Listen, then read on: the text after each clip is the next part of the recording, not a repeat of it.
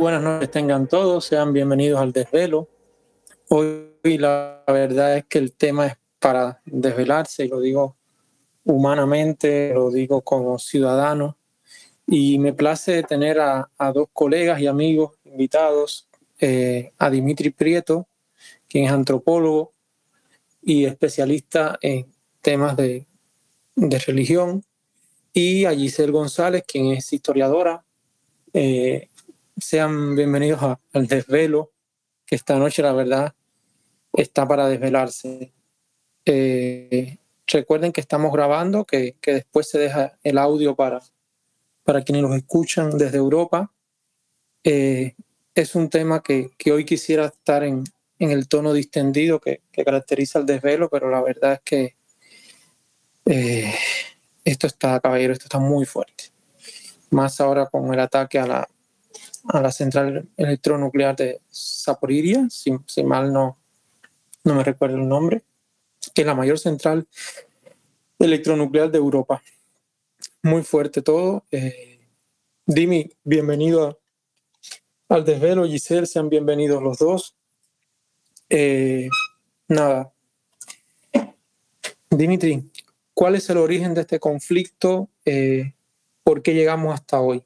Yo sé que es una pregunta abarcadora, pero es una pregunta que, en nuestra realidad muchas veces se, está, está faltando matices y sobre todo para, hoy yo veía el, noticiero de la televisión y me parecía algo burdo. Eh, sé bienvenido al desvelo y te escuchamos. Eh, dos cositas antes de empezar. Primero, no, no, me, no me considero especialista en religión, sí soy antropólogo Estudié particularmente eh, como parte de mi trabajo como antropólogo la diáspora soviética en Cuba, que tiene directamente que ver eh, de manera triste también en estos momentos con este conflicto. Y bueno, eh, número dos, ¿cuál era el número dos? Bueno, que tienes toda la razón que creo que está para desvelarse. Eh, bueno, la pregunta que tú haces es una pregunta bien fuerte, ¿no? Es decir, sabemos que el presidente de la Federación de Rusia, Vladimir Putin, eh, ordenó eh, el ataque masivo a Ucrania, a diferentes unidades militares de Ucrania a lo largo de la frontera, que rápidamente fue completado con acciones también contra ciudades ucranianas donde se pretendía eh, la ocupación de esas ciudades. Ah, ya me acuerdo el número, sería el número 3, que realmente el noticiero de televisión yo creo que no es para nada la mejor fuente para saber de cosas. Pero bueno, nos dice algo muy similar a la propaganda de Rusia y entonces puede ayudarnos a entender también eh, cómo Rusia se posiciona en el conflicto. Este, estos ataques eh, aparentemente tenían por propósito mm, el evitar que Ucrania se uniera a la OTAN eh, o que la OTAN de algún modo proyectara sus fuerzas militares hacia el territorio ucraniano y así amenazara directamente el territorio ruso, que es aparentemente lo que Putin eh, no quiere. Primero voy a hablar un poquito de lo que está sucediendo ahora con el conflicto, eh, específicamente las cosas que sorprenden de este conflicto. Eh, yo pienso que la primera cosa que sorprendió a todo el mundo es la envergadura de la invasión. En Rusia actualmente está prohibido usar la palabra guerra, de hecho están censurando y cerrando medios que la utilizan hablan de una operación militar especial, que es el mismo tipo, o sea, el mismo término que se repite miméticamente acá en los medios cubanos. Pero el punto cuál es, que existía un conflicto eh, ya continuado y pienso que tienen razón la gente que dicen que este no es el comienzo de la guerra, la guerra empezó en el 2014 y ese conflicto tiene lugar en el, la zona oeste de Ucrania, conocida como Donbass. Y sin embargo, pues eh, las medidas que toma Putin, las órdenes militares que da, no, no refieren a una liberación del Donbass, sino más bien de atacar unidades militares en todo el territorio ucraniano. Eso sorprendió a muchísima gente, sorprendió incluso a funcionarios oficiales del gobierno ruso, sorprendió en Rusia a intelectuales que defienden eh, a Putin o que quizás no defiendan a Putin como gobernante, pero defienden eh, la noción esta de Rusia fuerte, de Rusia imperio, de Rusia que se tiene que defender de la OTAN. Sorprendió a muchísima gente. O sea, incluso puedo hablar de que conozco personalmente a personas que me han dicho que los sorprendió y que son gente relacionada con el gobierno ruso. Eh, número dos, eh, lo que sorprendió fuertemente y por supuesto no de la mejor manera es que se trata de el inicio de un conflicto bélico o bueno, digamos, de una escalada radical de un conflicto bélico, si aceptamos que el conflicto bélico está planteado desde el 2014, eh, una escalada masiva de ese conflicto, sin lo que se llama en derecho internacional casus belli, que no es otra cosa que un pretexto para iniciar la guerra. No hubo ninguna provocación específica, incluso estos expertos que yo mencionaba, que había, yo había escuchado antes de entrar aquí al chat, eh, dicen como que no saben, no saben por qué ahora, no saben, dicen probablemente tenga sus razones, pero todo está en el campo de la especulación. O sea, es algo extremadamente raro. Sabemos que hasta Hitler se buscaba provocaciones y pretextos para iniciar eh, eh, los diferentes conflictos que dieron lugar a la Segunda Guerra Mundial. Acá no fue así. O sea, no esperaron ni provocaron tampoco ellos nada, atacaron y ya. Esto es algo muy raro, eh, para nada algo bonito, ¿no? Para decirlo de, la forma, una forma eh, suave. Punto número tres. Eh, evidentemente se esperaba que hubiese lo que los alemanes llaman Blitzkrieg, o sea, una guerra relámpago, una toma rápida de instalaciones militares, ciudades, etcétera, parecido como fue Crimea en el 2014, pero eso no sucedió. Y aquí hay una pregunta clave encerrada en eh, esta realidad. Eh, se está dudando eh, de la racionalidad de la decisión de Putin y bueno, mucha gente duda del estado mental de Putin en estos momentos. ¿Por qué? Porque, bueno, sabemos que Putin él mismo es oficial de la inteligencia.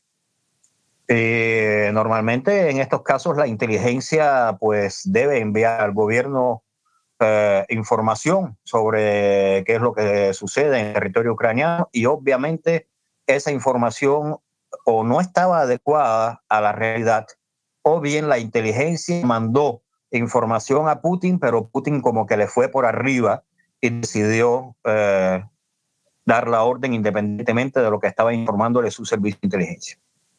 Esto se ve mucho sobre el terreno. Y entonces acá vamos al punto número cuatro. Parece ser que el gobierno de Rusia, aquí voy a decir algo sobre el nombre de este evento, eh, yo particularmente como persona también de origen ruso no lo veo como un conflicto ruso-ucraniano, sino lo veo como un conflicto entre los estados eh, ruso y ucraniano o el Estado, mejor dicho, de Rusia, que no es lo mismo que Rusia, y el Estado de Ucrania. ¿no? Pero bueno, el punto era que parece ser que las autoridades militares rusas esperaban que el presidente Zelensky perdiera legitimidad. Eso no sucedió, todo lo contrario. Zelensky tiene afianzada su popularidad ahora mismo como presidente en guerra. Y entonces eso nos lleva directamente al siguiente punto, que creo que sería el 5, que a mí no me gusta que, por ejemplo, en este caso los americanos hayan tenido razón, pero tuvieron razón, porque dijeron, bueno, eh, Rusia va a atacar y Rusia atacó. Entonces están ahora dadas las condiciones justamente para lo que Putin no quería, o sea, un acercamiento de Ucrania a la OTAN mucho más que antes, e incluso el surgimiento o el desarrollo de movimientos eh, nazis dentro de Ucrania, que hay quien dice que no existen y yo digo que eso es falso. Sí existen en Ucrania movimientos nazis, hay cuerpos nazis dentro del propio ejército, llamados de cuerpos de voluntarios, el batallón Azov, por ejemplo, pero no es correcto llamar a Zelensky nazi, no lo es, ni el gobierno de Ucrania tampoco. Y bueno, aquí precisamente hay otra cuestión que es la diferencia, la, el diferente tratamiento que recientemente en las negociaciones Rusia le dio a Zelensky. Antes se decía que el presidente no es legítimo, que lo que hay es gobernando Ucrania una banda de nazis, de corruptos, de drogadictos. Se decía así, la propaganda rusa creo que todavía lo dice, pero ya hubo declaraciones del gobierno ruso que Zelensky es presidente legítimo y que están dispuestos a negociar con él. Pues eso puede ser una noticia. Y bueno, el otro punto de sorpresa es que básicamente a Putin en unas cuantas cosas se le va el tiro por la culata. Porque, por ejemplo, se confiaba y de hecho fue parte también de mm, discurso legitimador de esta guerra, eh, de que la iglesia ortodoxa que en Ucrania está afiliada a Moscú, porque en Ucrania hay varias iglesias ortodoxas, tres para ser más completo, oficialmente reconocidas, pero bueno, hay una que está afiliada al patriarca de Moscú, Kirill, ese que estuvo aquí en Cuba. Eh, pues se pensaba que iba a actuar como una especie de quinta columna, quizás, quizás estoy siendo demasiado irrespetuoso con mis hermanos ortodoxos de la iglesia, pero la realidad no fue esa. O sea, la iglesia de, Ucrania, que está afiliada a la iglesia rusa, la iglesia patriarcado de, del patriarcado de Moscú, de Kirill, pues asumió una postura patriótica, una postura a la defensa de, eh, la, del Estado ucraniano, en este caso, como Estado agredido, como país agredido. Esto básicamente es lo que yo puedo decir sobre las sorpresas de esta guerra. Eh, no creo en general que sean sorpresas agradables. Eh, obviamente había un conflicto y lo hay. Eh, quizás alcance un poco de tiempo para hablar un poquito más de ese conflicto. Y no creo tampoco, yo no, el hecho de que yo apoye la invasión rusa, tampoco estoy diciendo que los gobernantes ucranianos sean ángeles precisamente no lo son. Lo que pasa que, bueno, ahora están defendiéndose como contra una agresión, ahora están en una posición de legitimidad incrementada por los hechos, ¿no? Pero, eh, ¿cuál es el punto? El conflicto obviamente no favorece eh, las posibilidades de eh, paz en Ucrania entre las, entre las diferentes nacionalidades que habitan el país. por ahí yo pedí a Leo que circularon los mapas, lo pueden ver arriba. Eh, en Ucrania hay gente que hablan ucraniano y que hablan ruso, y no todos los que hablan ruso son étnicamente rusos. Por ejemplo, el mismo presidente Zelensky eh, tiene el ruso como lengua materna. Él empezó a estudiar ucraniano en la escuela, en segundo grado. Y esa situación vale para mucha gente. Y entonces la política del idioma fue, digamos, eh, un eh, punto de gravedad importante para los conflictos dentro del país. Y yo creo que ahora voy a decir algo que yo creo que es el núcleo de, mi intervención acá. Eh, es mi opinión sobre los orígenes, digamos, próximos del conflicto. Y esos orígenes están en el año 1991, el derrumbe de la Unión Soviética.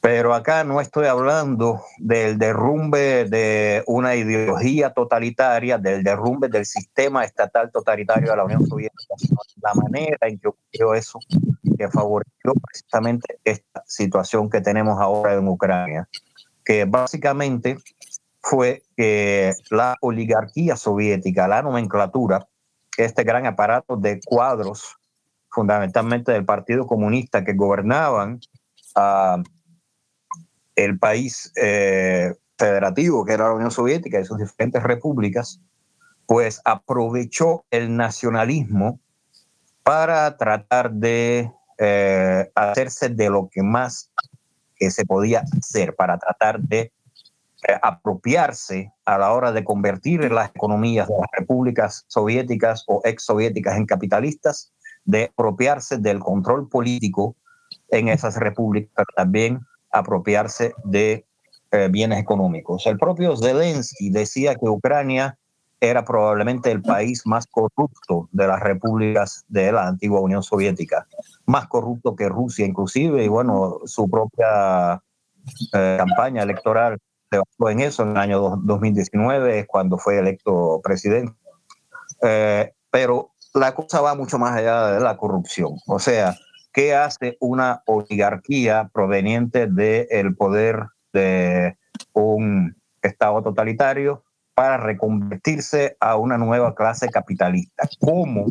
Con al pueblo de su respectivo territorio de que va a hacer algo bueno, de que esas personas específicamente van a ser los nuevos capitalistas. Ah, para eso es excelente utilizar el nacionalismo. Y entonces Ucrania, que era un país que no tenía grandes conflictos nacionales con eh, Rusia en el momento en que ocurre la desintegración de la URSS, país que más que por Rusia estaba colonizado por esa oligarquía eh, de los cuadros de la nomenclatura del PC, entonces empieza a alzar banderas nacionalistas. Yo no tengo nada en contra de las banderas nacionales, eso es parte del patrimonio de cada nación, de cada etnia, pero una vez que eh, la nacionalidad se erige en una manera de decir esto es nuestro y aquello es de ustedes, pero acá ustedes no entran, en un territorio como el de la Unión Soviética, donde la gente en esa época ya podían viajar por el territorio relativamente con libertad eh, desde los años 70, entonces estamos eh, básicamente echándole veneno a la sociedad. Y eso se trataba de una legitimación. Ojo, yo no estoy hablando aquí específicamente de Ucrania, ni mucho menos culpando ni al pueblo ucraniano, ni a la cultura ucraniana de nada porque el pueblo no tiene la culpa, porque ahora precisamente hay un millón de refugiados ucranianos producto de la operación militar de Putin en Ucrania.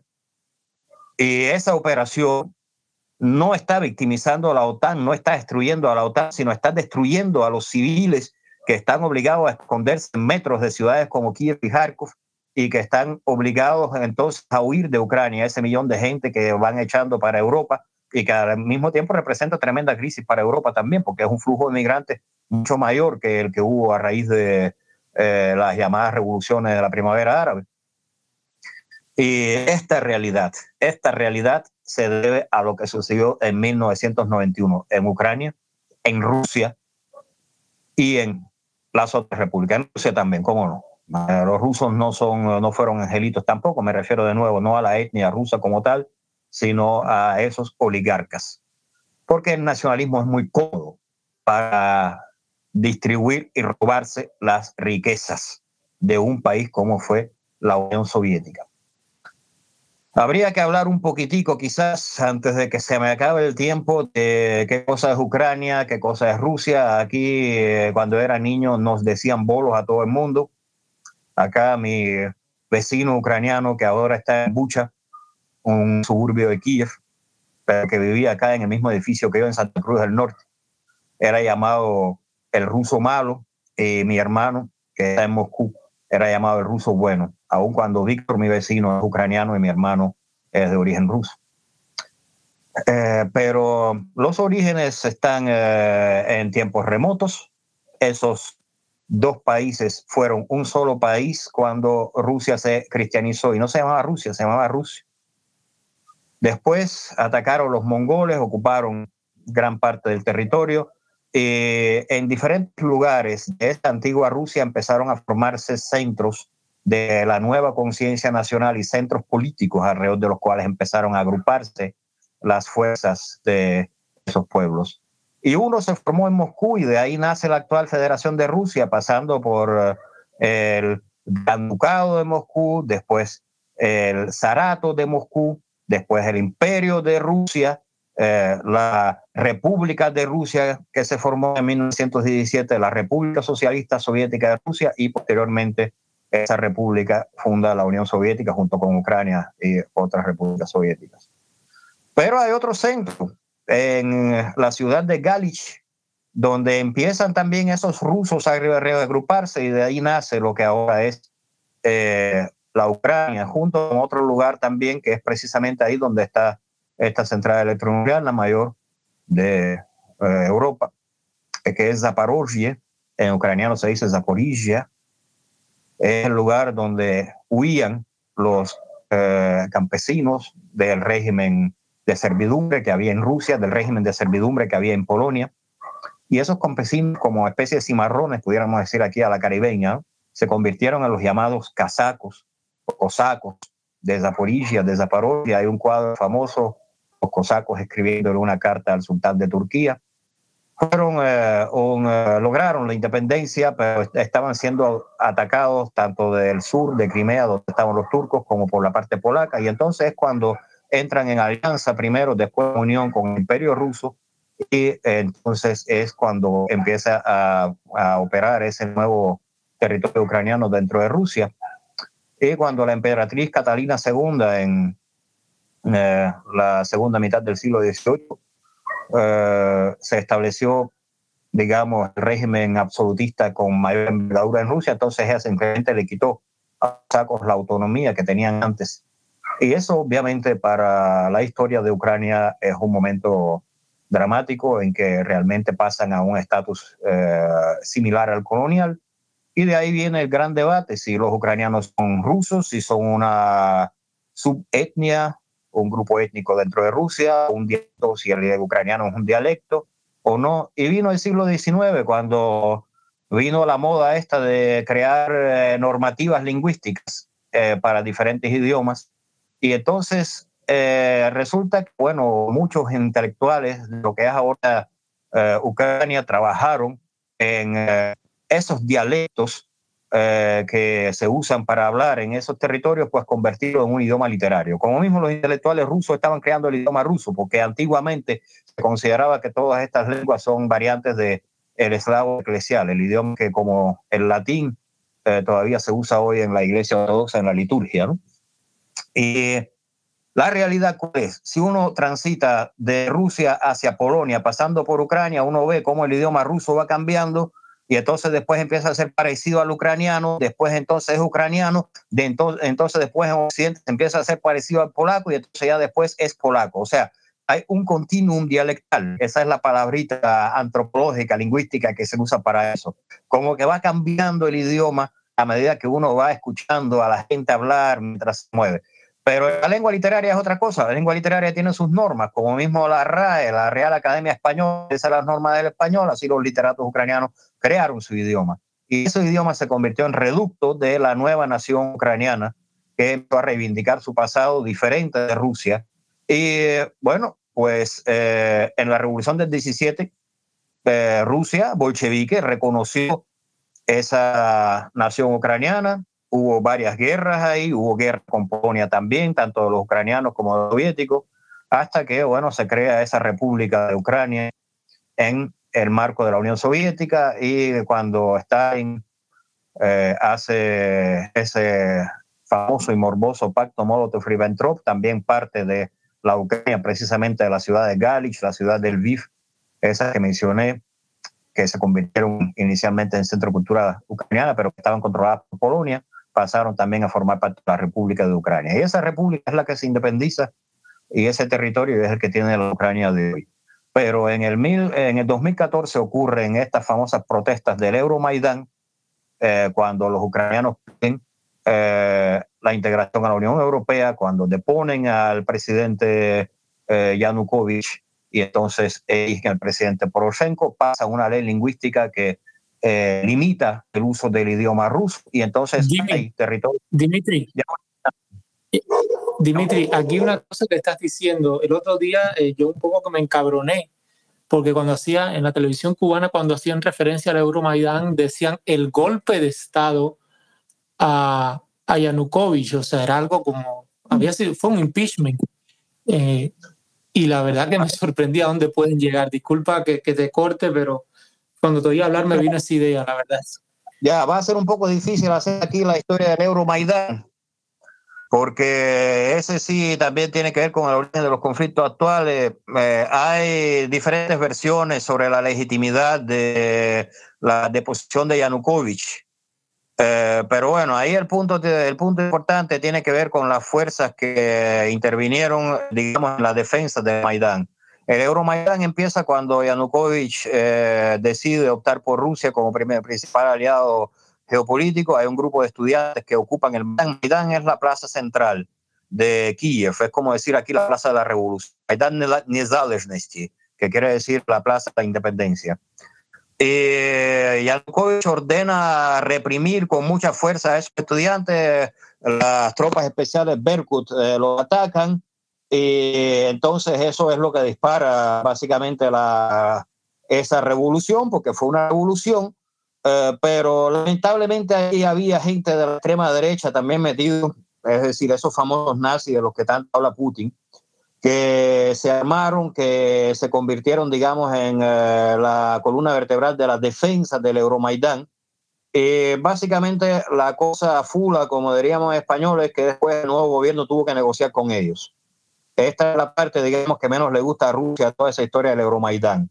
Eh, pero el problema no es que solo no le gustaba a Rusia, sino también a la gente que hablaban ruso en el, oeste de Ucrania, esa zona del Donbass, eh, básicamente se produce ahí también una especie de revolución, declaran las repúblicas estas independientes. Eso no fue eh, sin sangre y no fue sin la intervención de Rusia. Es una historia muy triste porque ahí se ve precisamente cómo al principio la policía y las tropas ucranianas estaba en una posición de diálogo con esos insurgentes. O sea, en principio la situación se podía salvar al inicio, pero entra un personaje bien morboso que se llama Igor Strelkov, enviado desde Rusia a un ejecutivo de seguridad, pero no, de la seguridad del Estado, sino de las empresas de los llamados gorilas, como se dice, de los guardias privados. Y ese tipo es el que empieza a disparar, eh, fluye la sangre, empieza la insurrección. Esa gente no quería la instauración del idioma eh, ucraniano como obligatorio y entonces ahí es donde se dispara precisamente el conflicto nacionalista dentro de Ucrania. Y bueno, está el caso de Crimea, que fue anexada por Rusia, pero en Crimea fue más, eh, digamos, pacífico ese proceso. Crimea es otra historia aparte, ahí viven tártaros eh, de Crimea. Pero bueno, el punto es que lamentablemente a partir de ahí nace esta gran tensión entre las dos repúblicas insurgentes del oeste de Ucrania y el gobierno central ucraniano. Se firman varios acuerdos en Minsk, Bielorrusia. Los acuerdos son incumplidos por las dos partes. Yo enfatizo en esto, por las dos partes. Y empieza una crisis que parecía un conflicto latente, un conflicto congelado. Eh, y sin embargo, bueno, Putin, y reitero que fue Putin el que decidió eso, no hubo pretexto para la guerra inmediato. La guerra está prohibida por la Carta de la ONU como modo de solucionar conflictos, pero sin embargo Putin inicia esta operación militar que no es otra cosa que una guerra masiva en Europa.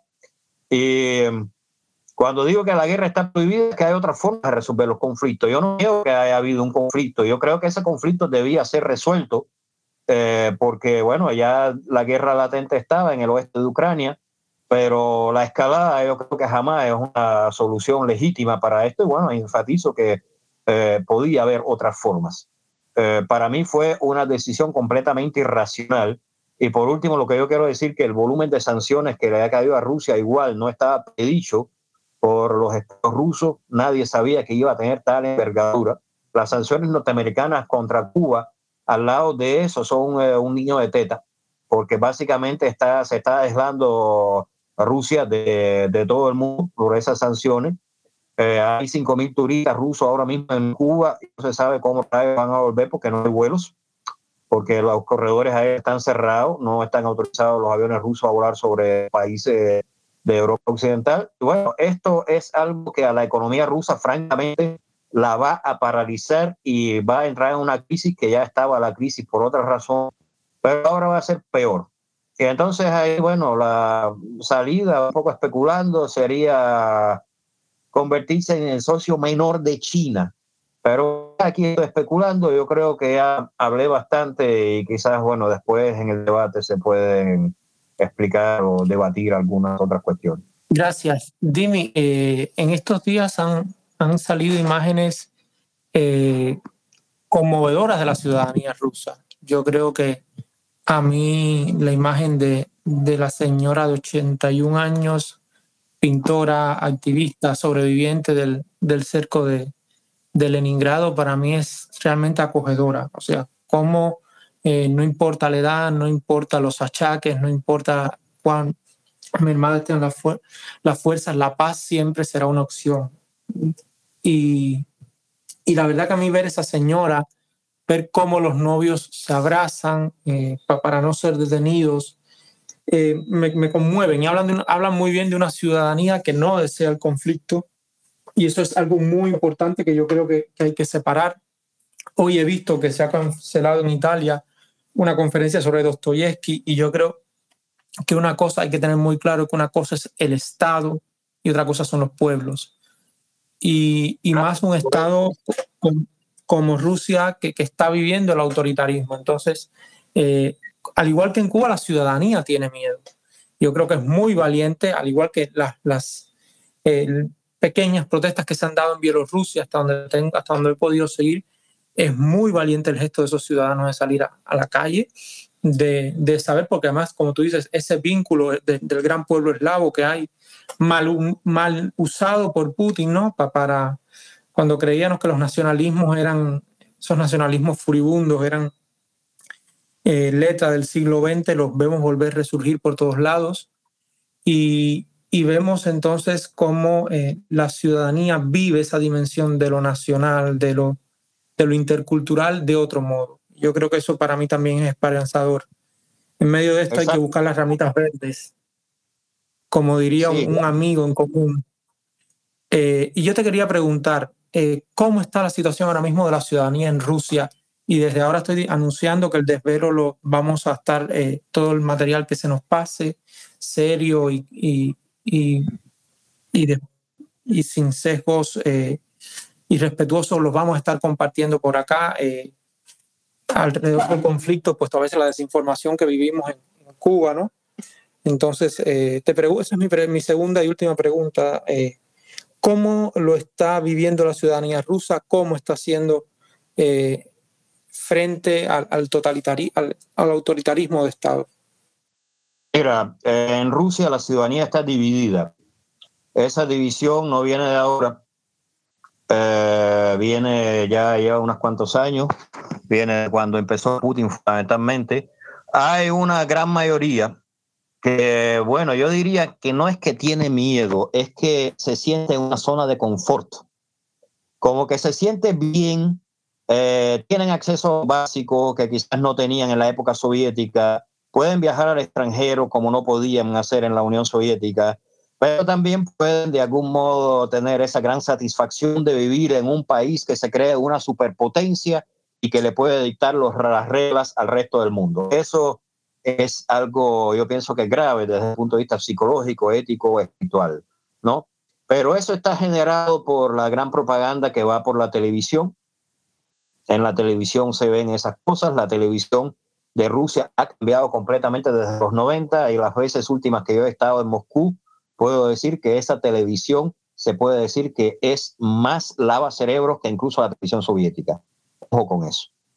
Porque se usan métodos de propaganda tales que no estimulan el pensamiento de ninguna forma. En la Unión Soviética al menos proveían las noticias que uno como que se hacía preguntas. Ahora te las ponen de manera que uno ni siquiera se puede hacer preguntas.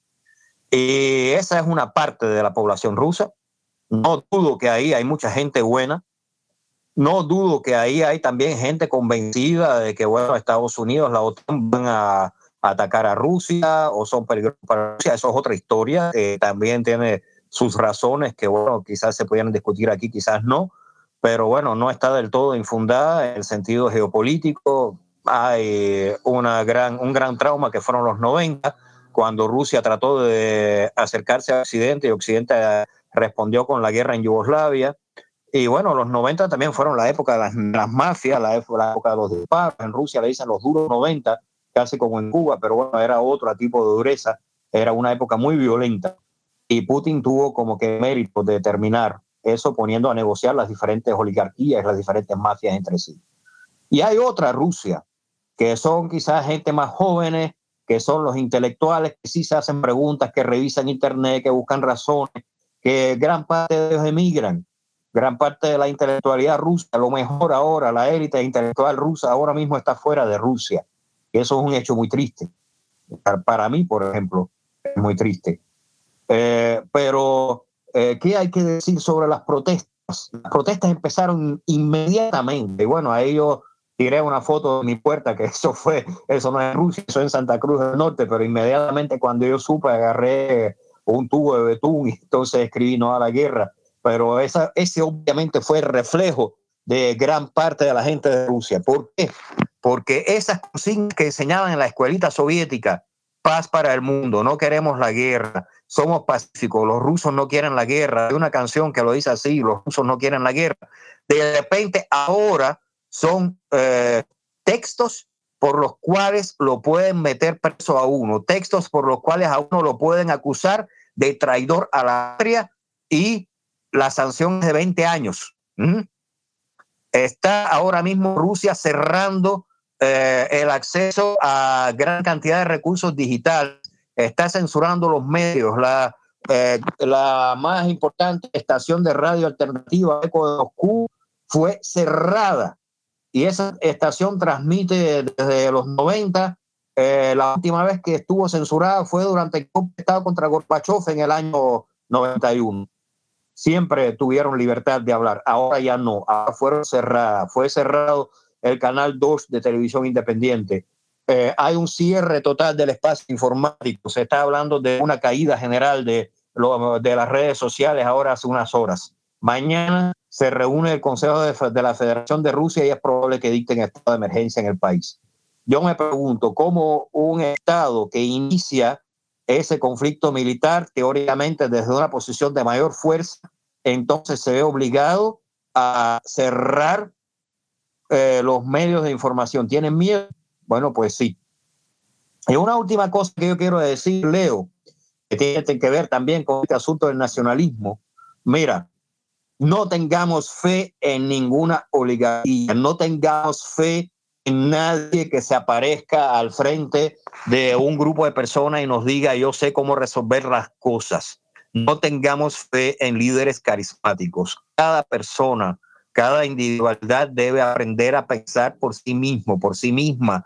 Debemos aprender nosotros mismos a analizar las redes, a analizar los contenidos, analizar las noticias, eh, leer, estudiar, porque es que esa es la única garantía que todos los problemas se resuelvan mediante diálogo y se resuelvan en la comunidad, no delegar en ninguna oligarquía que resuelva nuestros problemas. Eso fue lo que acabó con la perestroika de Gorbachev, que empezó tan linda, con libertad de expresión, con vamos ahora a criticar a Stalin, vamos a destapar los esqueletos ocultos en los armarios de nuestra historia. Y nadie se iba a imaginar que 30 años después va a haber un nacionalismo atroz casi en todas las repúblicas de la antigua Unión Soviética con culto a la personalidad frente a los cuales a veces Stalin se queda como eh, un eh, niñito vestido de escolar de primer grado. Y esa realidad que se nos vino ahora con esa, esta guerra impredecible que ya está teniendo víctimas no solo en Ucrania, sino en Europa y también víctimas en Rusia con esta gente que van presa por sus protestas. Entonces, esto es consecuencia precisamente de la decisión de la gente de no decidir por sí mismos y por sí mismas. Cuidemos, por favor, nuestra autonomía, nuestras personas, ese, eh, esa llamita de Dios que cada quien tiene en su corazón, eh, esa alma de la que habló hasta ayer. Eso lo tenemos todos, todos, todas, no importa la nacionalidad, no importa si ucranianos, rusos, cubanos, georgianos, polacos, eh, norteamericanos, nicaragüenses, venezolanos, no importa. Y tratemos entonces de que esa posibilidad de diálogo en comunidad sea el camino también para nosotros aquí en Cuba. Gracias mil, Dimitri. Gracias. La verdad es que siempre es un placer escucharte. Dimitri es de las personas con las que uno eh, como niño aprende un montón. Gracias, la verdad.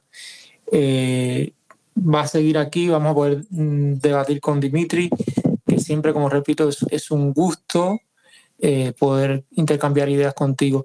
Giselle, bienvenida al Desvelo. Giselle hoy, eh, Giselle también conoce mucho eh, de historia, en especial de historia contemporánea, historia moderna, de lo que fue profesora y lo que ha investigado, aunque investiga también la, la diáspora irlandesa en Cuba.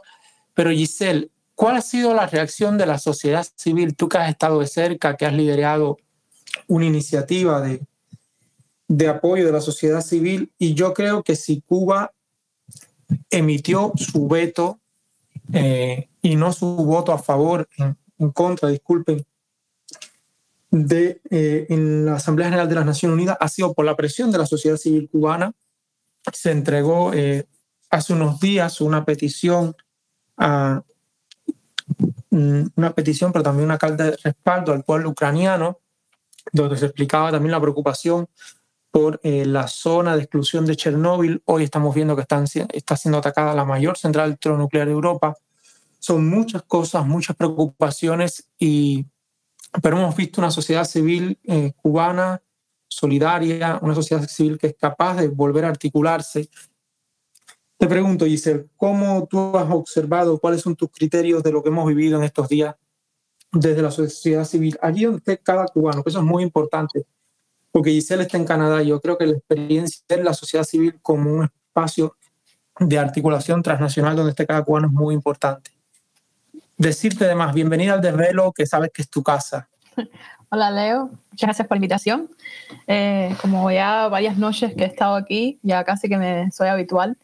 Eh, nada, yo quería decir que yo he estado fundamentalmente, bueno, monitoreando el espacio digital, porque, bueno, no estoy físicamente en Cuba, eh, y he visto eh, posicionamientos muy interesantes con respecto a, al conflicto eh, ucraniano-ruso. Bueno, Dimitri hacía todas las aclaraciones, que es un conflicto entre estados, no un conflicto entre pueblos. Y me parece extremadamente necesaria hacer esa aclaración porque ha habido cierto, ciertas, ¿cómo decir?, posicionamientos eh, antirrusos que no son para nada justos, eh, eh, precisamente en el marco de este conflicto, y que no se han dado solamente en Cuba. Yo he estado siguiendo las redes y se han dado aquí en Canadá, se han dado en Estados Unidos, que es una reacción que, que ya viene siendo, haciéndose habitual, ¿no? Cuando cuando precisamente cuando el coronavirus en, Norteamérica, eh, y cuando digo Norteamérica me refiero a Estados Unidos y Canadá, eh, se desató como una especie de odio hacia los asiáticos y es, lo sufrieron personas comunes, dueños de restaurantes, eh, miembros de la comunidad, personas completamente normales. sufrieron ese odio y es porque en muchas ocasiones los medios de comunicación no se preocupan por eh, precisamente eh, hacer la distinción que hemos hecho aquí desde el principio. Y nada, eh, yo he estado viendo muchos mensajes de apoyo en las, redes, en las redes sociales cubanas, no solo de cubanos que, viven en Cuba, sino cubanos por todas partes del mundo. hay algunos que se han ido a las manifestaciones que han ocurrido en, en todas partes. Eh, hay algunos que simplemente han cambiado su foto de perfil. Eh, estos hechos a mí me parecen a veces eh, performativos, pero, pero son indicativos ¿no? de, de cómo las personas usan las redes sociales para, para comunicar un mensaje o una posición política. ¿no?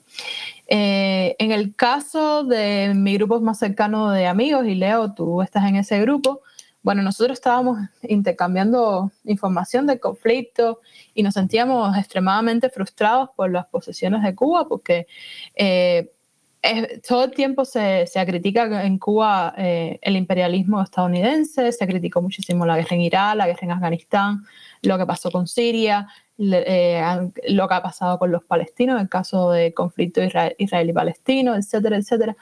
Y se da este conflicto y, los militares rusos invaden por orden del Estado ruso Ucrania, su vecino, y no hay un pronunciamiento antiimperialista con respecto a, eso, ¿no? Y hemos estado siguiendo precisamente eh, em, la psicología de, este conflicto y ha habido eh, materiales muy interesantes sobre todo el tema de Putin y, sus delirios, como decía, sus delirios de, restaurar ese imperio ruso. Y, nos parecía, y hablábamos mucho por privado de esto, que cómo, cómo es coherente que, se critique muchísimo el imperialismo norteamericano en Cuba y no se critique este hecho de imperialismo ruso. Y, de ahí surge más o menos esta declaración que, que lanzamos eh, de parte de una parte de la sociedad civil, que la iniciamos cinco gatos, como quien dice, y ya lleva casi 400 firmas. Y, queríamos dejar clara primeramente, varias cosas, porque, y a lo mejor Dimitri puede más adelante eh, hablar también sobre las, las similitudes que pueden haber dentro de la sociedad civil rusa ahora mismo con las diferentes sociedades civiles cubanas, etc. Eh, y a mí me parecía muy importante eh, hacer una especie de ejercicio de, diferenciación de opinión, ¿no? Y demostrar que, que Cuba no es un, ente homogéneo, monolítico, que hay diversidad de criterios, que no todo el mundo comparte las opiniones oficiales que, que, que ha lanzado el gobierno cubano eh, con respecto a este conflicto. Había mucha gente que, que, le dio el beneficio de la duda al gobierno. He leído eh, tristemente pues, algunos intelectuales que hicieron unos análisis casi que rebuscados para intentar un poco que redimir la posición que adoptó el gobierno cubano. Y, y nada, básicamente nuestra declaración fue eh, para intentar hacer como otro ejercicio más de civismo, ¿no? Y es algo que, que yo creo que conecta con lo, lo, último que Dimitri estaba diciendo, que es esto de, de que cada ciudadano tiene que ser individualmente una mente propia y tiene que saber eh, cómo eh, evaluar eh, la sociedad en la que vive, el contexto en el que vive, el momento histórico. Y bueno, eso más o menos fue lo que nosotros intentamos hacer con, con esa declaración, fue, surgió a partir de nuestra propia evaluación del contexto, de nuestra propia espontaneidad, por así decirlo. Leo, te paso el micrófono si tienes una pregunta. Gracias, gracias Giselle. Sí, eh, también vimos cómo fue detenido un ciudadano mientras caminaba a, entregar una flor, ¿no? Como también hay iniciativas de lo pequeño, de lo particular. Y, bueno, y ahora mismo estamos viendo lo, que está sucediendo con eh, la eh, central electronuclear, que, que, es muy preocupante y sobre todo con el antecedente que ya tenemos en Chernóbil. Y, no sé si lo señalé, pero hay que recordar que Chernóbil eh, precipitó la descomposición de la Unión Soviética. Eso es un elemento muy importante a resaltar eh, ahora mismo en medio de esta tensión, que yo por lo menos eso me, tiene bien desvelado. No sé, Dimitri Giselle, cómo lo será, pero a mí la verdad eh, que, me saca el sueño. bueno, ahora vamos a pasar a las preguntas, al intercambio. Siempre recordar que estamos aquí para, para dialogar, para construir un criterio diferente, un criterio en base al que, tenga como base el respeto. Dimitri, yo te voy a aprovechar que estás y, te voy a comer a preguntas, aunque llevo todos estos días, la verdad que, que haciéndote preguntas cada, cada cinco minutos. Eh, te quisiera preguntar, Dimitri, eh, Putin, ahora mismo se dice que, eh, que cambió, que, que, no es el hombre del principio, que, que, tenía asesores totalmente distintos, dice que es un hombre que está encerrado en sí mismo, que, que no escucha, que cuánto de realidad, cuánto de ficción crees que hay en ese planteamiento, porque sí, si algo hay que no se le puede negar que es un hombre de Estado.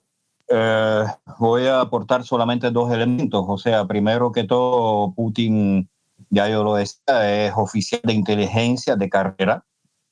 O sea, él trabajó en la inteligencia soviética, estuvo en la República Democrática Alemana eh, Rusia, bueno, la Unión Soviética tuvo otro líder de la inteligencia que era Andropov, que fue eh, presidente del KGB. Y bueno, este viene siendo el segundo. Si de algún modo homologamos Rusia a la Unión Soviética, que eso no es todo legítimo.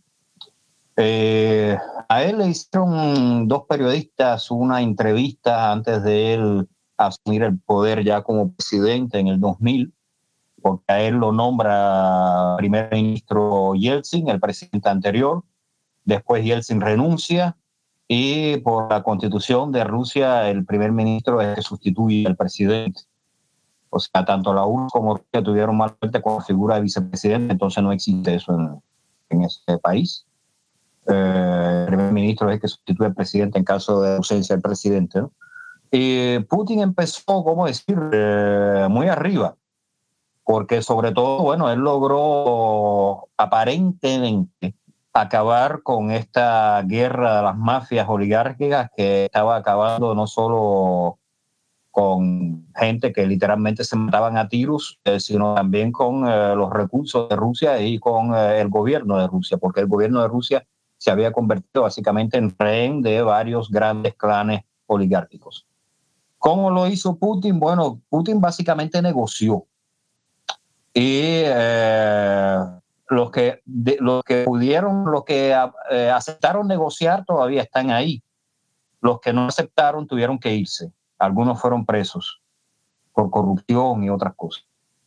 Eh, y bueno, también eh, él aprovechó muy bien la vieja clase política que se había generado cuando Yeltsin, que parte de ellos eran cuadros del Partido Comunista de la Unión Soviética reciclados en diferentes posiciones, otra o sea, que cambiaron de bandera política, otros salieron, digamos, se hicieron famosos en esa época, algunos intelectuales que se convirtieron en políticos, algunos capitalistas, etcétera.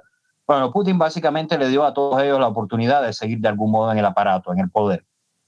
De nuevo, mientras no se le opusieran. Y entonces es como que garantizó la negociación con la oligarquía y este reciclaje de la clase política garantizó estabilidad en los niveles superiores, lo mismo en los, niveles de la república que componen Rusia.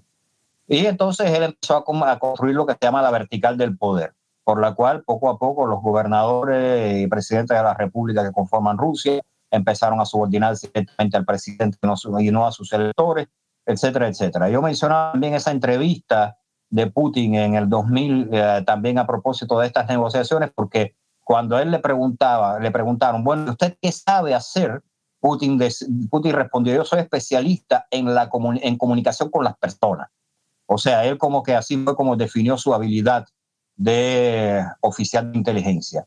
Sin embargo, eh, previo a esta escalada, a esta invasión de Rusia, se hizo una reunión del Consejo de Seguridad de Rusia, que por primera vez fue pública, fue televisada, y ahí lo que se vieron es gente que básicamente decían sí jefe no había un debate, no había ningún tipo de intercambio y la única persona que parecía que como que tenía cierto criterio, pero no se, no se atrevió, no osó exponerlo, era precisamente el jefe del servicio de inteligencia de Rusia. Por eso la hipótesis es que yo estoy adelantando, porque me resulta raro que con datos de informes de inteligencia fidedignos, Putin se hubiese lanzado a esto del modo que se lanzó. Ahí pasó algo no sé, a aquella gente que le gustan las cosas, conspiración, etcétera, pueden empezar a pensar. Pero esto trae de nuevo una gran duda sobre la adecuación del estado mental de Putin en estos momentos. Lo que pasa es que, bueno, eh, yo quiero enfatizar una cosa muy simple. O sea, una persona que permanece en el poder tanto tiempo, que ya son 22 años en el gobierno de Putin, eh, obviamente va apropiándose cada vez más de, de los recursos que le da el poder y se vuelve una persona básicamente inabordable desde fuera. Y indudablemente es un hombre hábil, es un hombre con muchísimas capacidades. Bueno, se le pueden buscar análogos también. Tenemos varios cerca de gente que duraron mucho tiempo en el poder. Y sí, la gente lo empiezan a respetar porque lo ven tan, eh, digamos, habilidoso, pero eso es un pésimo precedente tanto para la sociedad que está siendo gobernada de ese modo como para la propia persona porque no tiene con quién eh, referenciar sus posibles errores. Nadie le va a decir termina rodeándose de aduladores y eso no es nada nuevo, eso está en todas las historias y por haber de los viejos imperios, de los viejos estados.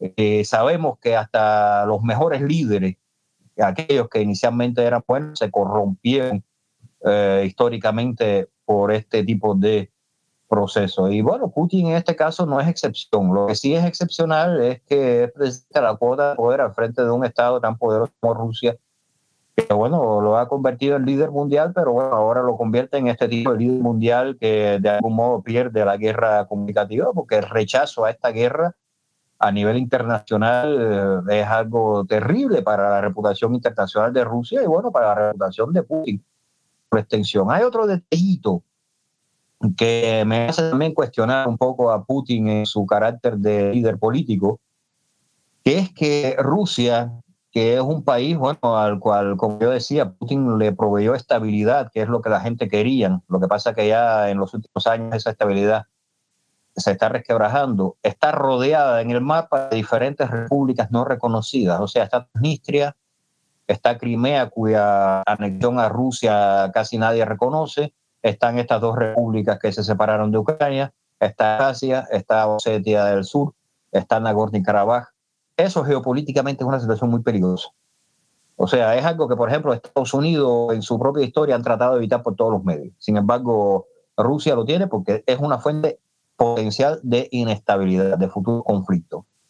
Y eh, también eh, una, un segundo punto ¿no? Al eh, respecto de esto es que, bueno, obviamente, como bien decía Giselle, Putin ha tratado de recrear la Unión Soviética.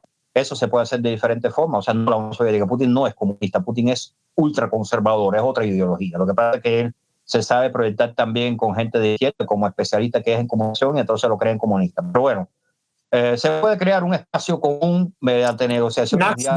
Max Boll, me enseñaste tú que, que se llamaba la, la, corriente política, ¿no? Si mal no recuerdo el término.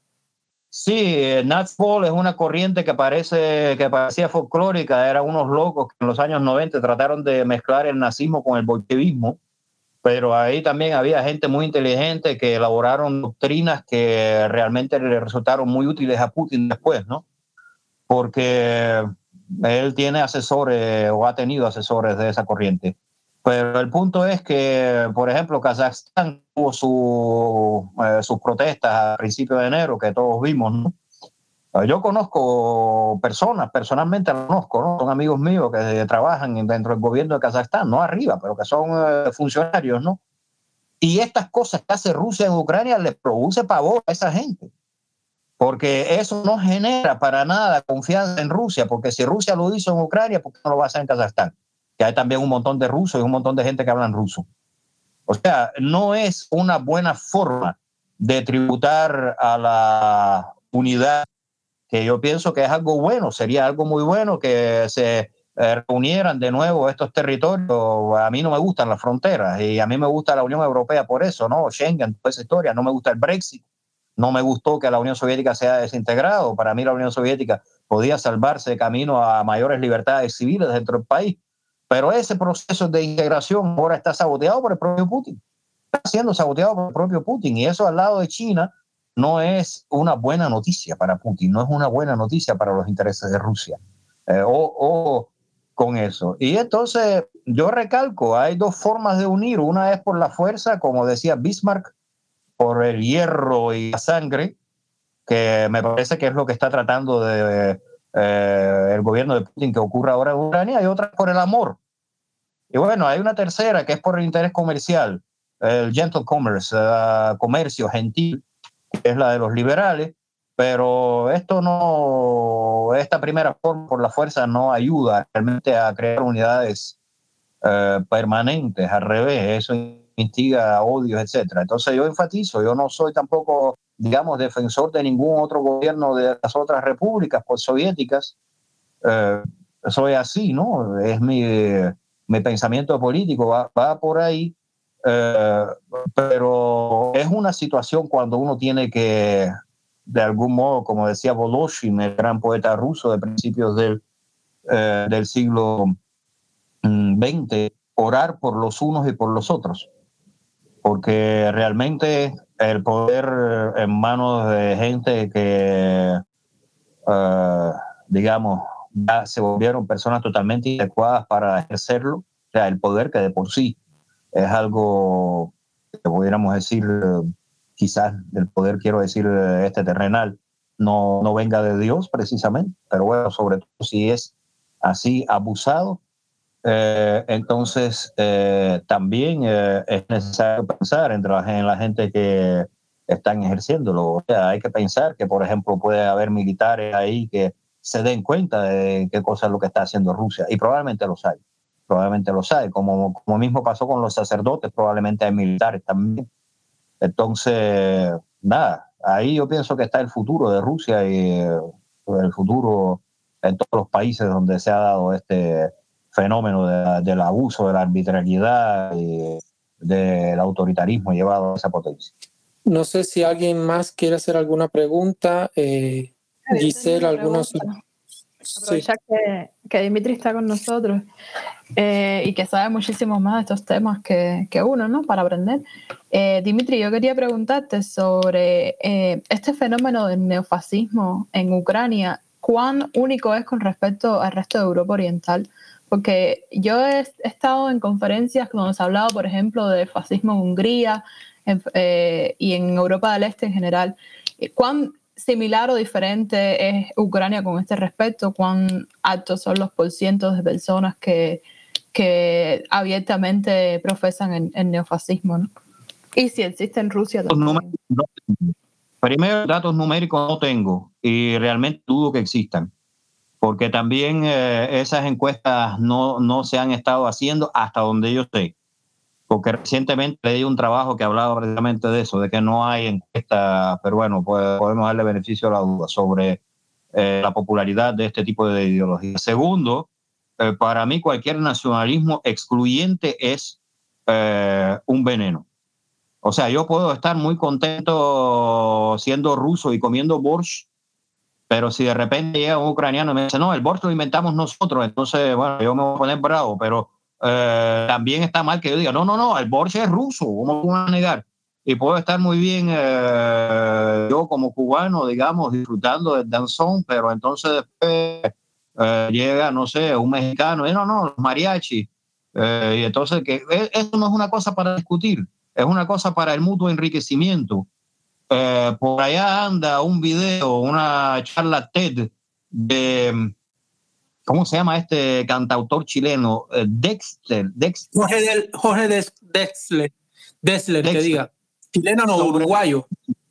Ajá, exacto. Sobre la décima de cómo eh, todos los países prácticamente en Iberoamérica consideran que la décima la inventaron ellos. Y entonces lo mismo puede pasar con el Borscht.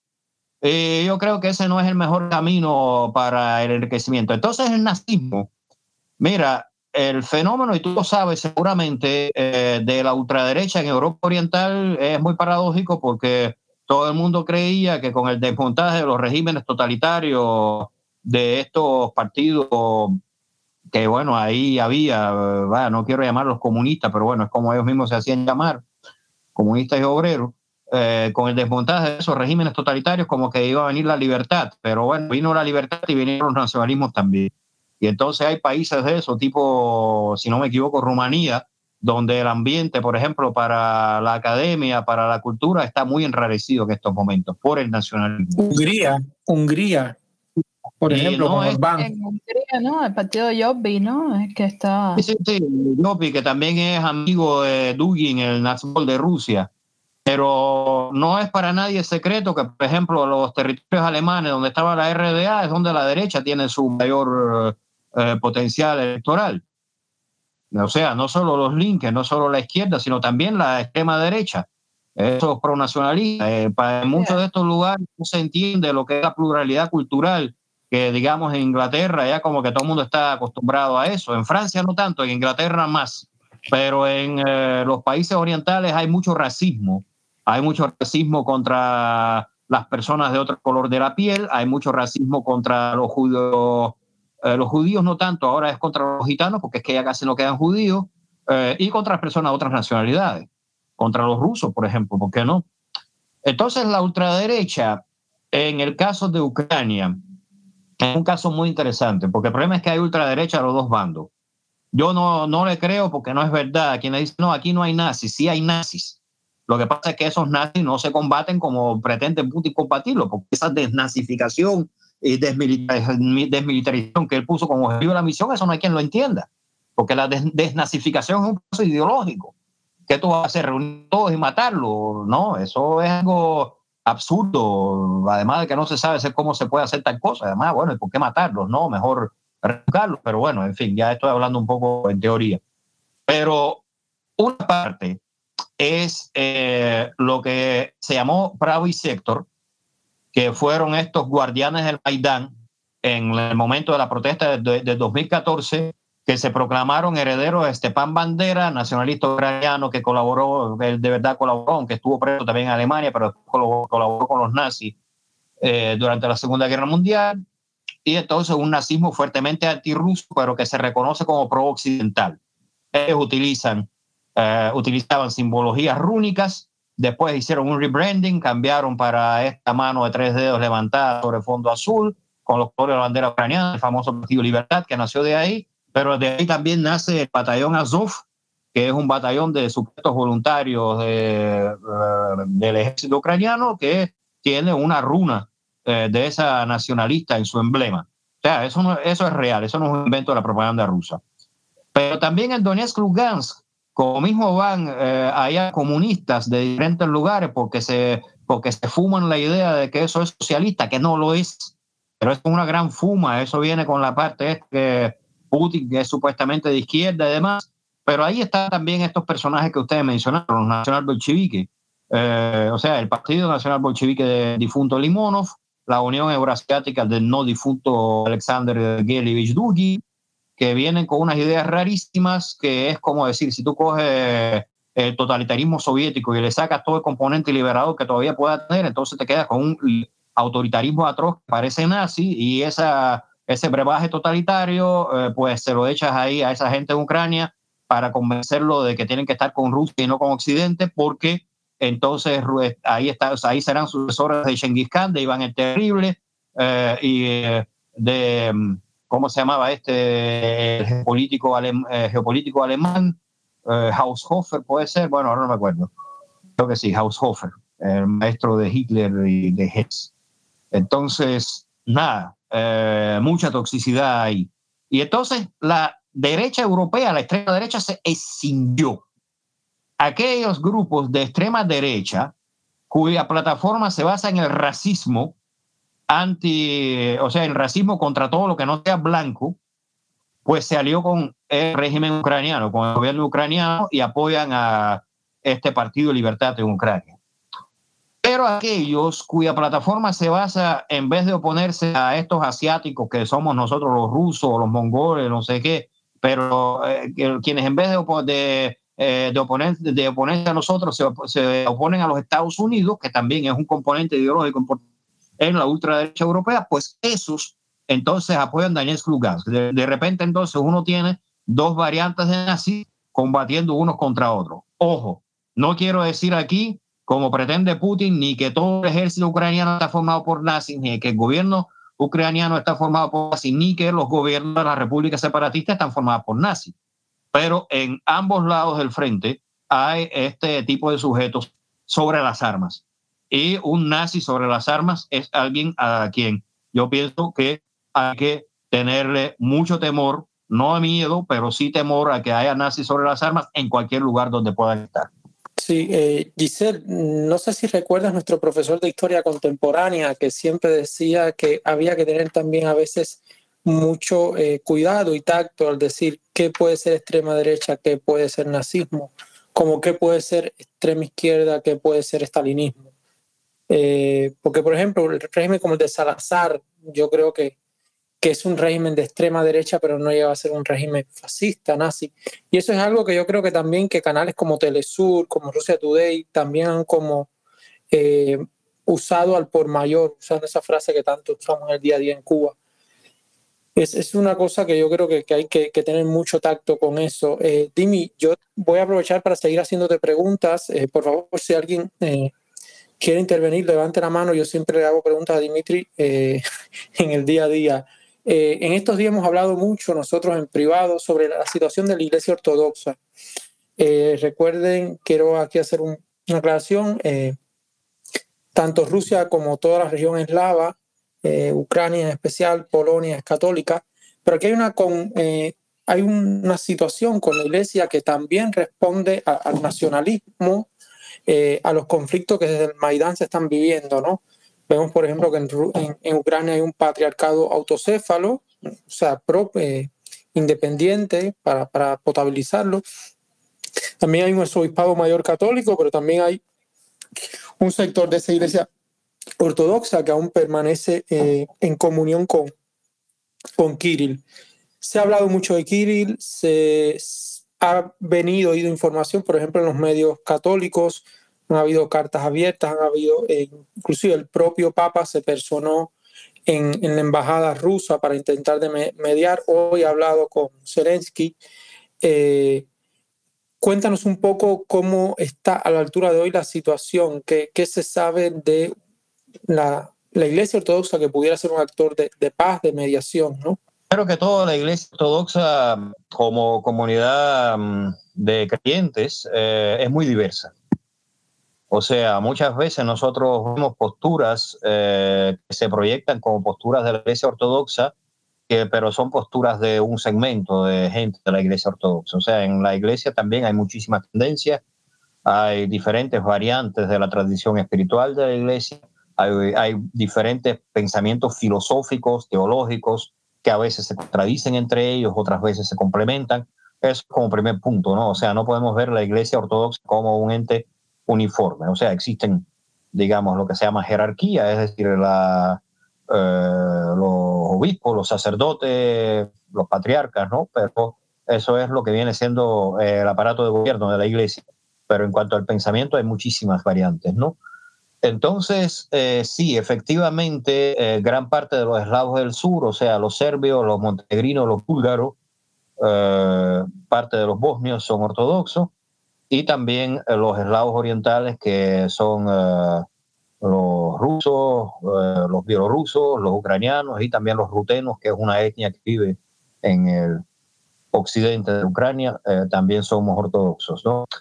Eh, la iglesia ortodoxa se gobierna no como la católica romana, con un solo obispo en calidad de, digamos, primado de toda la iglesia, sino está dividida en iglesias autocéfalas, algunas tienen un gobierno eh, por un patriarca, otros tienen un gobierno por un sínodo, otras tienen un gobierno por un arzobispo. O sea, eso no, no está uniformado. Cada iglesia ortodoxa decide su manera de organizarse. Y bueno, la iglesia rusa tuvo en el 18 un concilio que definió una manera muy democrática de organización de la iglesia ortodoxa rusa. Pero lamentablemente después vino la guerra civil, el martirio, el régimen estalinista eh, querían eliminar la iglesia completamente para el año 1942, vino la guerra. Eh, quien estaba frente de ese momento de la iglesia, constituyendo al patriarca que había fallecido, no habían autorizado el gobierno de la elección del nuevo patriarca, pues llamó al pueblo a la resistencia. Y bueno, Stalin le fue cogiendo confianza a la iglesia y entonces crea una estructura eclesial básicamente a imagen y semejanza del régimen totalitario de la nomenclatura que existía en ese momento bajo control del propio Stalin. Y bueno, esa iglesia evoluciona hasta lo que tenemos hoy. O sea, hay que ahí diferenciar claramente lo que es el aparato de lo que son las bases de los clientes, de los clientes, esta tradición de los que hablé de espiritual, de pensamiento, etc. Y bueno, Kirill eh, es un hombre de prestigio dentro de esa estructura. Bueno, fue electo patriarca en, tiempo relativamente reciente, tiene 75 años. Mm, pero ¿cuál es el punto ahí? Que efectivamente en Ucrania había una tendencia por crear una iglesia propia diferente de la de Rusia y la crearon y fue reconocida por el patriarca de Constantinopla, que es el primero entre iguales, ¿no? Por Bartolomeo. Él reconoció esa iglesia ucraniana, autocéfala, como bien dice Leo, es decir, independiente. Eh, pero Rusia, eh, o sea, la iglesia de Moscú no la reconoció y en Ucrania se mantuvieron obispos, se mantuvieron sacerdotes, templos bajo la jurisdicción de Moscú. Y precisamente el defender a esos creyentes de esa iglesia que siguió subordinada a Moscú fue uno de los propósitos eh, alegados por Putin para iniciar esta campaña militar. Pero aquí, bueno, yo repito, básicamente no sirvió, le salió el tiro por la culata porque inmediatamente eh, los sacerdotes de esa iglesia y el metropolita Onufrio se declararon en posturas patrióticas y esto tendencialmente lo que va, quizás en dependencia de cómo vayan los acontecimientos, si seguimos vivos, ¿no? Esto va a conducir a que las dos iglesias de Ucrania al final se van a reunificar. A mí no me cabe duda de eso, porque obviamente eh, la actitud de Moscú, entiéndase el Moscú eclesial, el Moscú del patriarca Kirill, hacia el conflicto no ha sido consistente, consecuente, yo no voy a decir ni la ortodoxia, no ha sido consecuente con el Evangelio no ha sido consecuente con bienaventurados los pacificadores, el sermón del monte. Con eso no han sido consecuentes, no han sido pacificadores. Entonces, el Kirill, que sigue siendo una persona de mucho prestigio, junto con otros, eh, otras personalidades de la iglesia, Putin es una persona ortodoxa, Putin tiene su instructor eh, espiritual, o sea, quienes somos ortodoxos, digamos, de manera consistente. Generalmente tenemos historias eh, espirituales y bueno, generalmente se, o sea, se comenta quién es esa persona en cuanto a Putin. Yo lo que pienso que Kirill ahí eh, difícilmente en la situación actual puede jugar un rol de mediador, precisamente por la postura que ha asumido, que ha sido eh, pro-rusa, o sea, pro-gobierno ruso en esta operación militar, con el pequeño detalle que él como que reconoció muy temprano cuando él hizo la declaración que, que está ocurriendo una desgracia en Ucrania eh, producto de esta operación. O sea, que ya de por sí eso en medio de la propaganda rusa, que está hablando de tropas que avanzan prácticamente sin resistencia, que nada más atacan a los nazis, que no matan a los civiles, eh, y entonces decir desgracia ya eso de por sí, yo pienso que es un gesto de valentía, no, no de gran valentía, pero de valentía, pero no, no le da la posibilidad precisamente por el resto de su postura a ser, eh, digamos, mediador. Ahora, lo que sí Kirill puede hacer es eh, influir sobre Putin. O sea, él tiene esa posibilidad eh, puede ser él personalmente, o puede enviar a otra persona también espiritual de prestigio, puede incluso hablar con el confesor de Putin, este que estaba mencionando. Pero de algún modo esa influencia puede ejercerse. No sé si ya habrá sucedido eso. Pero bueno, eh, nadie sabe ¿no? cómo se desenvolverán los acontecimientos. Eh, ya digo, bueno, la gente que hacen este tipo de declaraciones públicas pues lastran su reputación no sé si para siempre, pero bueno, en estos momentos está lastrada y bueno, quizás esa, ese ministerio profético que puede ejercer lo pudiera eh, ejercer pues eh, tratando de convencer al presidente para que pare la operación. Pero bueno, estoy especulando, no tengo ninguna, eh, ningún dato de que así efectivamente ocurriría. Gracias, Dimi. no sé si alguien desea hacer alguna otra pregunta escribiendo, pero no veo lo que escriben porque tengo esto abierto aquí del chat. No sé si ahí escribieron algo de preguntas o parecido, ¿no? Sí, hay alguien, hay alguien escribiendo. Eh, mientras, eh, yo te, te, voy a hacer una última pregunta y espero que no te enfades conmigo, pero sabes que, bueno, que tenerte aquí, la verdad es que la oportunidad para eso. Ahora mismo eh, se, se habla mucho del impacto mediático de la guerra y en eso Giselle también pudiera aportar Estamos asistiendo a un deterioro de la imagen de Putin eh, sin precedentes. Habrá que ver cuál van a ser la dimensión de las sanciones, pero también estamos asistiendo a una construcción de una imagen, incluso a veces rosa, de eh, la imagen del presidente Zelensky. Yo creo que es un fenómeno que tiene su hay, hay episodios precedentes, como puede ser el de Jacinta Arden en,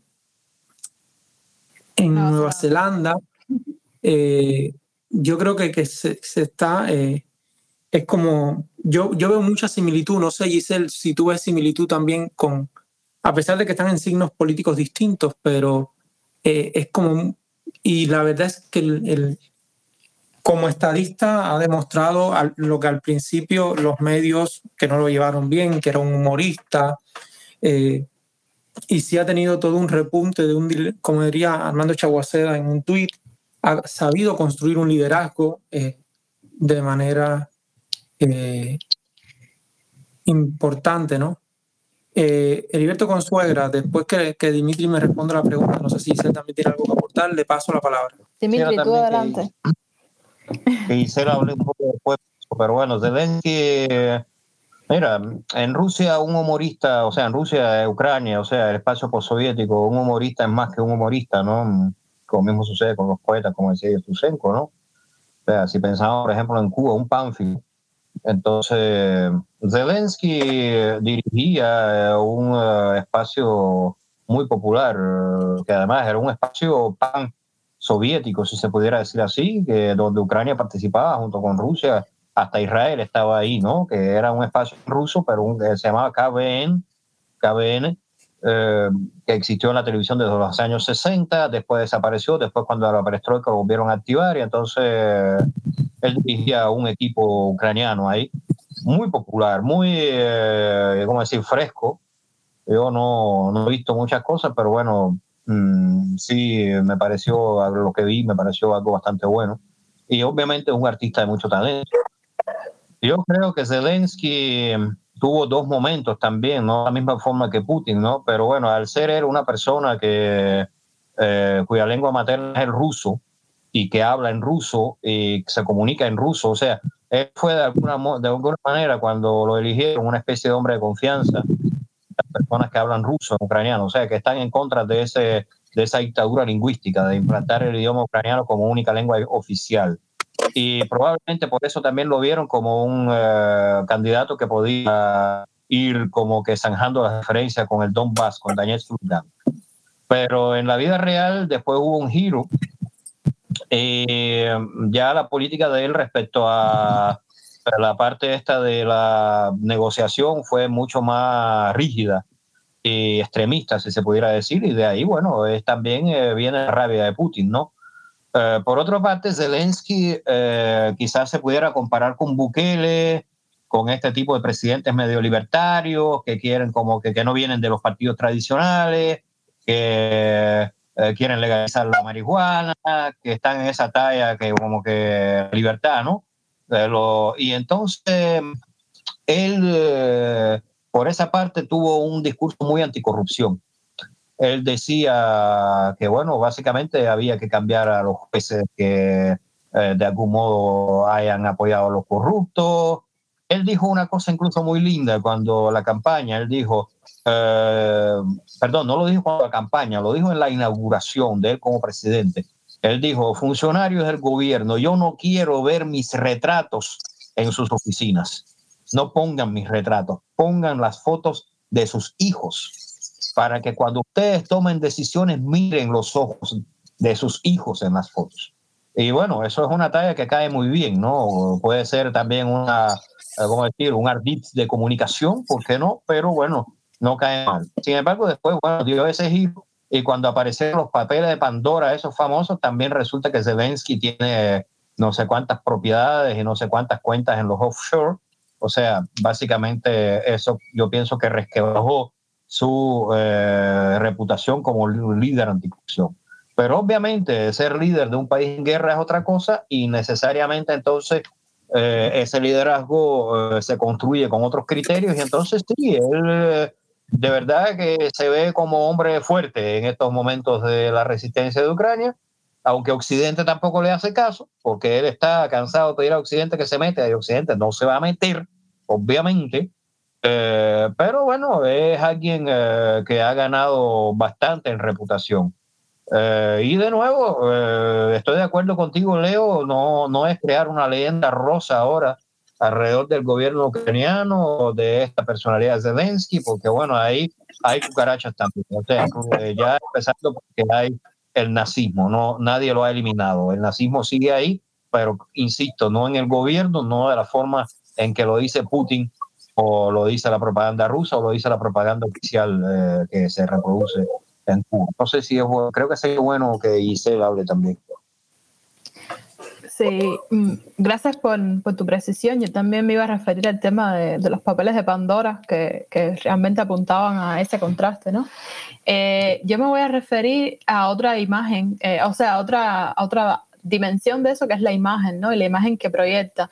Y ahora mismo, por ejemplo, hay un contraste tremendo entre la imagen que proyectan los líderes de Rusia y Estados Unidos, ambos personas eh, de 70 años o mayores de 60 años, personas que, que se ven, em, ya tienen como una distancia generacional eh, bastante grande eh, con respecto a líderes como Justin Trudeau en Canadá, Jacinda Arden en Nueva Zelanda, gente más joven, más dinámica.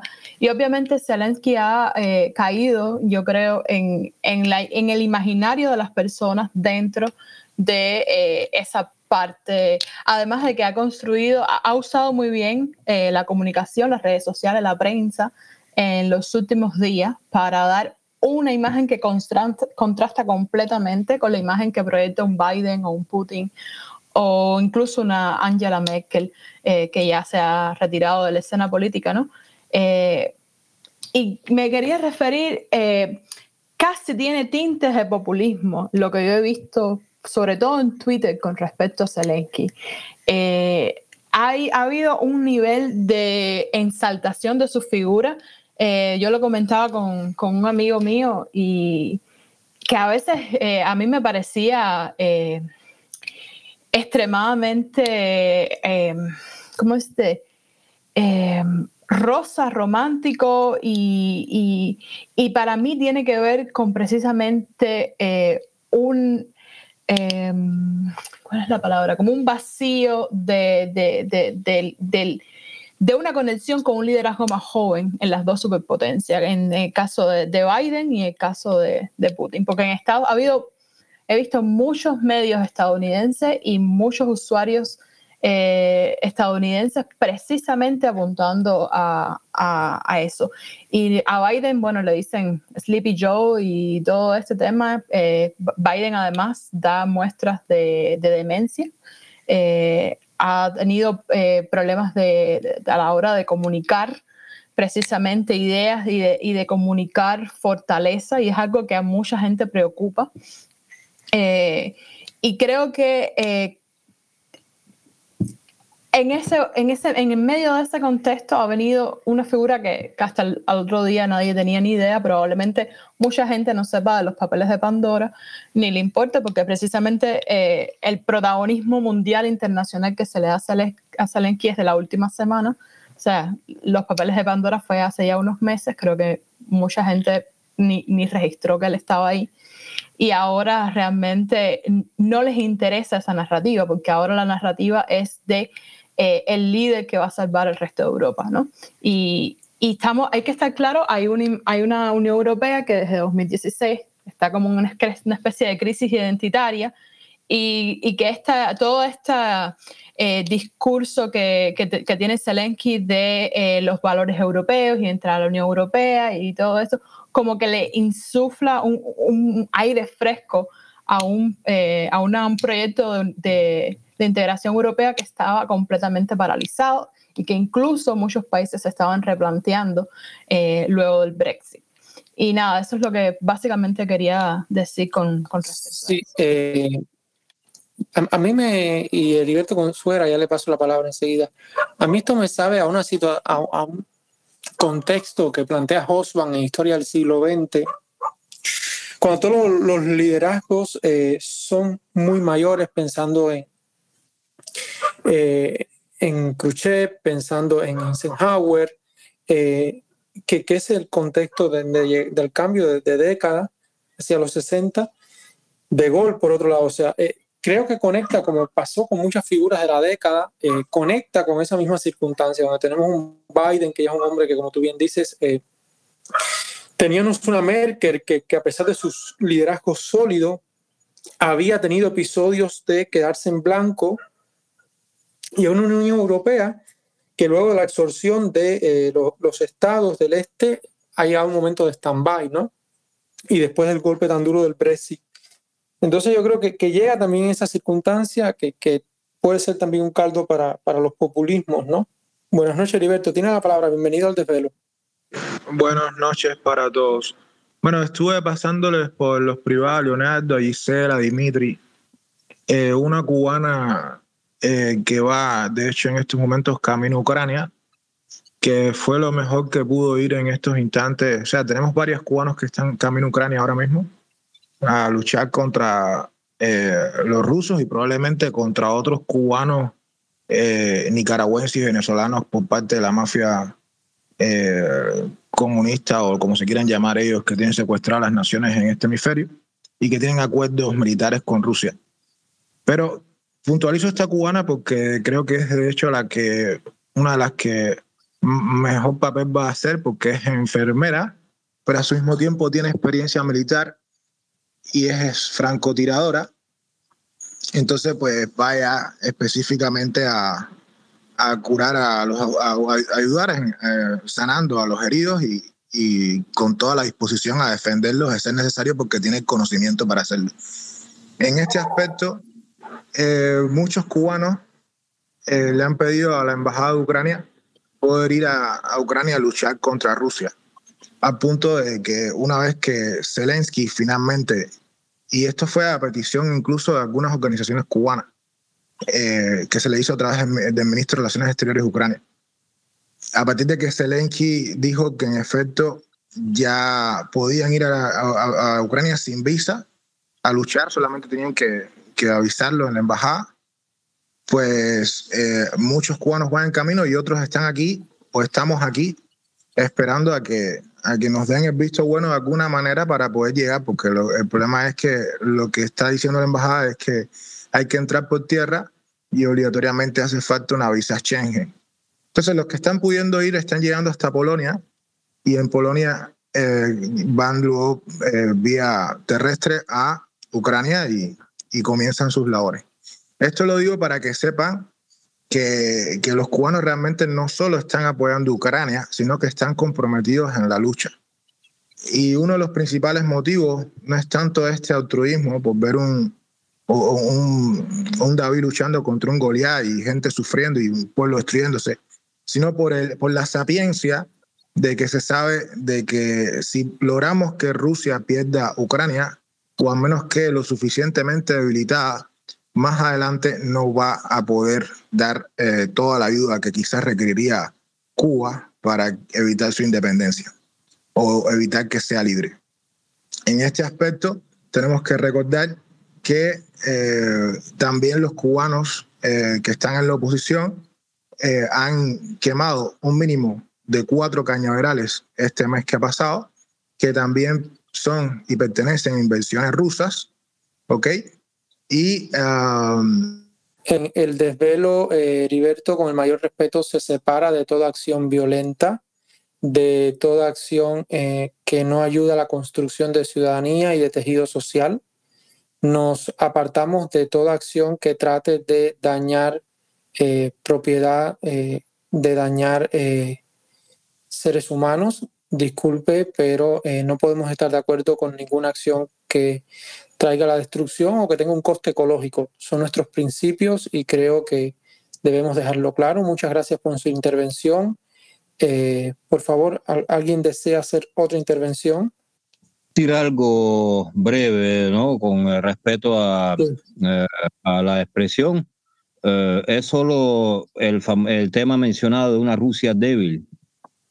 El problema con la Rusia débil es que eso también puede ser un gran problema. Eh, no me refiero para nada, eh, como decir, a una apologética del poderío de Rusia. Yo creo que fui bastante claro en eso.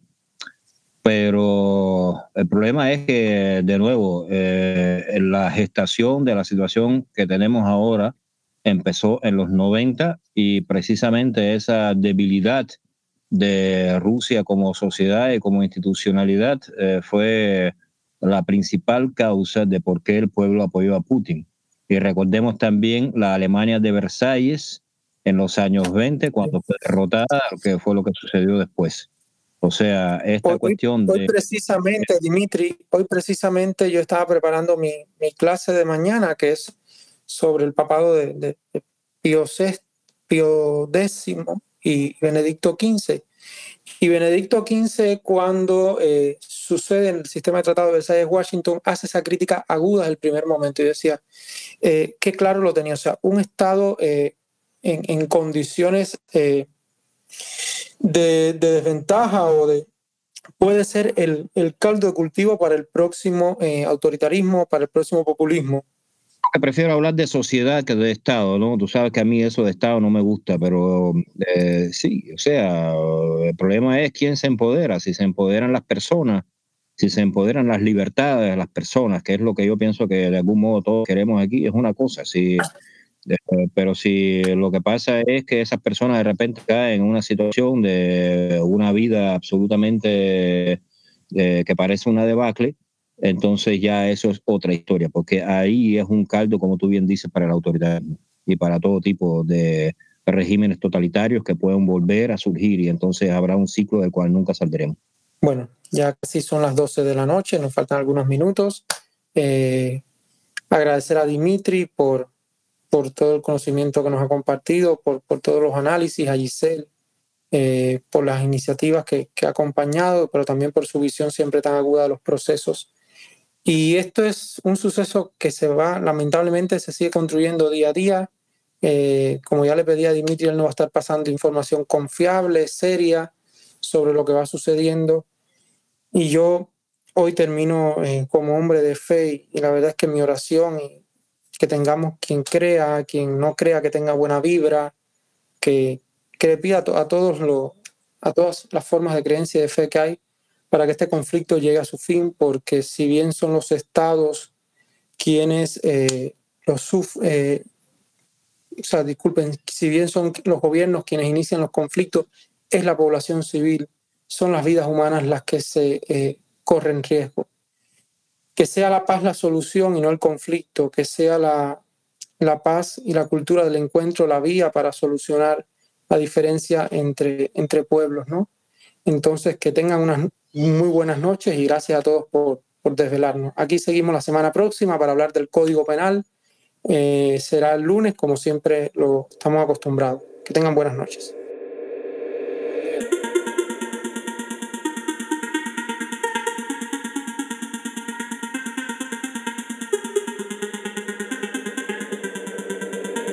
Desvelo.